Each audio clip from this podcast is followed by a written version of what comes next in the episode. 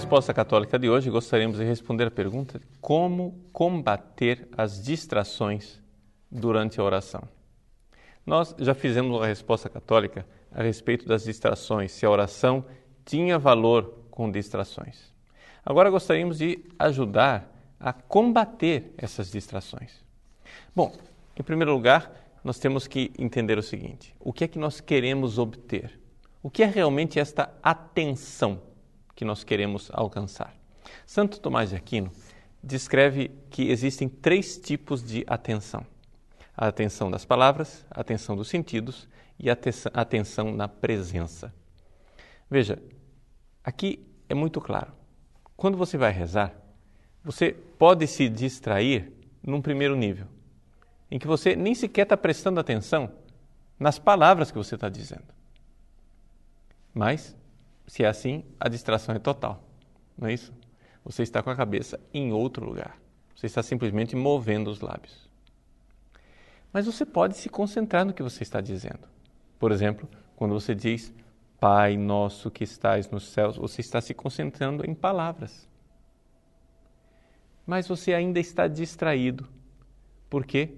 Porque você não está colocando sentido nas palavras. Quando você diz Pai Nosso, você não está realmente pensando numa paternidade, em alguém que cuida de você como um pai. Você está simplesmente pensando uma palavra vazia de sentido. Bom, se você conseguiu sair da distração total para a concentração da palavra e da concentração da palavra para uma concentração no sentido, você já fez um grande progresso. Mas mesmo assim, ainda existe uma última distração. É que você está distraído da presença de Deus. Ou seja, que você esteja pronunciando uma palavra e esteja realmente dando sentido Pai nosso, aquele que cuida de mim, que bom, que maravilha, mas não estiver atento para o fato de que existe uma presença, existe uma pessoa com a qual você está falando, você ainda está disperso. Pois bem, quando nós falamos de distração, é necessário combater nesses três frontes para cada vez mais chegar ao mundo interior. É como se fosse uma cebola que você vai descascando até chegar ao núcleo. Muito bem. Mas quais são as fontes das distrações? Aqui eu gostaria de usar um livro de espiritualidade de um padre, um frade dominicano chamado Frei Antônio Royo Marin. Ele morreu em 2005 e escreveu um livro chamado Teologia de la Perfección Cristiana. Esse livro está presente na internet para download, mas você também pode adquiri-lo em reestampas, porque é um clássico da espiritualidade. É, ao meu ver, muito mais é, adequado no sentido de sistematização do que o Tanquerei, o famoso compêndio do Tanquerei. E então ele fala das distrações no número 373, falando, dizendo o seguinte: existem duas origens, duas formas de distração. Existem as distrações involuntárias e as distrações voluntárias. Ou seja, às vezes você não é culpado de estar distraído. E basicamente, a distração que você não é culpado pode vir pela sua índole ou temperamento. Existem pessoas que são agitadas por natureza. Segundo, Existem pessoas que estão com pouca saúde, fadiga mental. Você está tão cansado que não consegue se concentrar. É uma coisa que você não é culpado de estar cansado. Terceiro, você pode estar distraído por culpa do seu diretor espiritual. Veja que interessante. Quando o seu diretor espiritual te coloca um tipo de oração que é um passo muito grande para suas pernas. E então você não consegue dá o passo, então fica distraído. E quarta causa das distrações, o próprio demônio. Bom, com relação às distrações é, realizadas pelo demônio, eu já coloco aqui um remédio desde já, né, que é o uso da água benta. Quando você usa água benta para rezar, você está seguro que o demônio não vai vir ali te atormentar naquele momento de oração. E se você está distraído, podem ser as outras causas, mas não o demônio. Pois bem, aqui nós temos então as causas involuntárias. Nós iremos depois ver quais os remédios para elas. Mas vamos ver que, quais são as causas voluntárias, ou seja, as causas que eu sou culpado. Primeiro, a falta de uma preparação próxima. Ou seja, quando você vai rezar, mas não prepara o lugar onde você vai rezar, o tempo que você vai rezar, né? e você não tem uma postura no seu corpo, ou seja, quando você, culpado de não você tem uma passagem brusca, não é? daquilo que você estava fazendo para a oração. Você não parou imediatamente para primeiro se acalmar, se concentrar, se recolher num tempo, num lugar, numa postura adequados. E a segunda causa, que é também culposa porque é voluntária, é a falta de preparação remota. Ou seja, quando você vive uma vida dispersa por culpa sua, você já é agitado não por temperamento, mas porque você está vivendo uma vida dispersa, é, alimentando curiosidade vã, é, fofocas, etc. Um tanto de coisas que nos dispersam e fazem com que nós é, não sejamos capazes de nos recolher interiormente. Pois bem, que remédios nós poderíamos utilizar contra essas distrações? Bom, a primeira coisa, não existe uma fórmula mágica. Para lutar contra as distrações, a palavra luta é a melhor coisa que nós poderíamos usar para descrever tudo isso. É realmente uma luta. Não é? E é uma luta que nos santifica. É importante lembrar isso. É uma realidade meritória. Deus gosta de nos ver lutar. Por isso é importante dar esse passo de lutar para nos concentrarmos. Se as causas são involuntárias, qual é o remédio?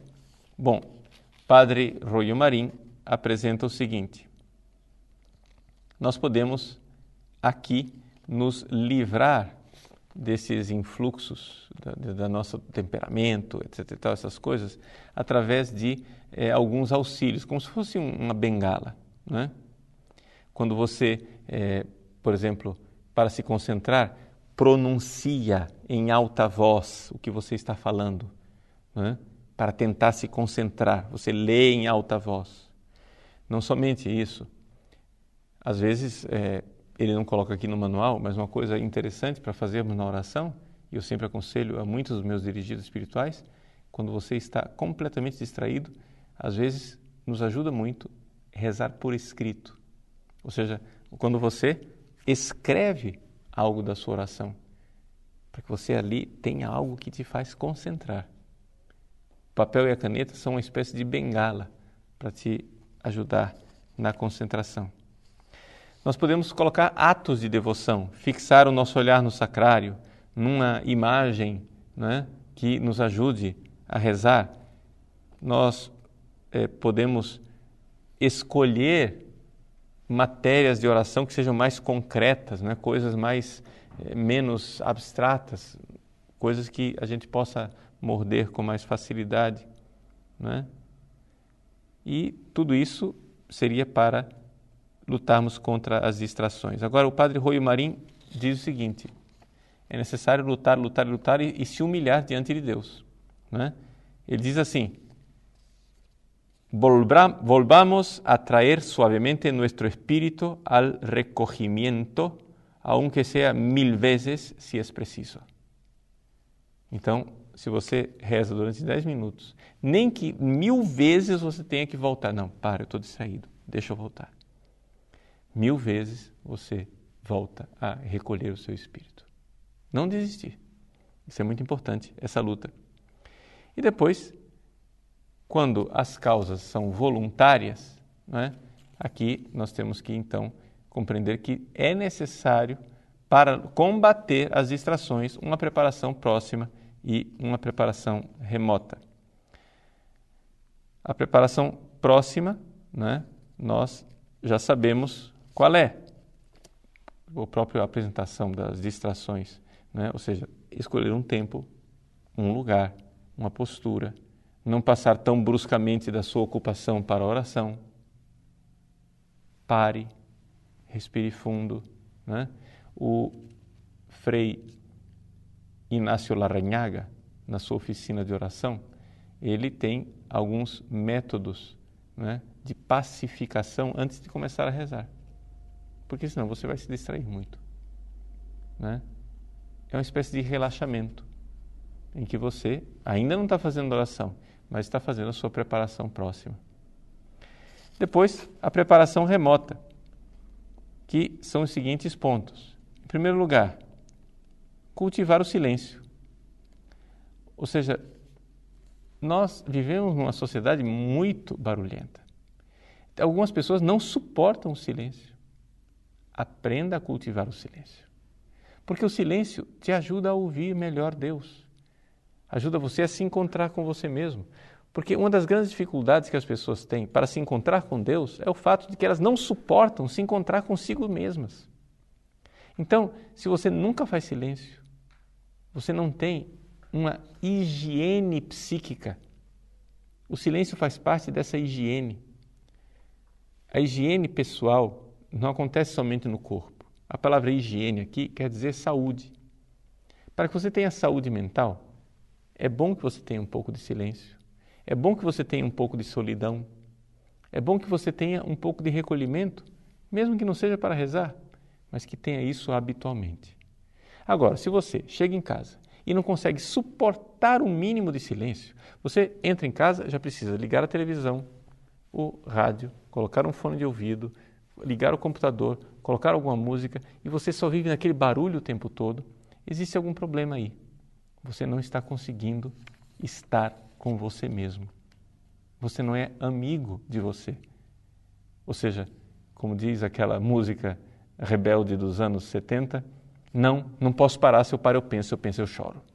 Né? Ou seja, se eu parar para pensar em mim mesmo, vai doer. Eu não quero. Eu não quero fazer silêncio. Então, um cultivo do silêncio. Fugir da curiosidade vã. Ou seja, ficar toda hora é, pulando de páginas na internet, telefonando para as pessoas, fofocando da vida alheia, tudo isso dispersa muito.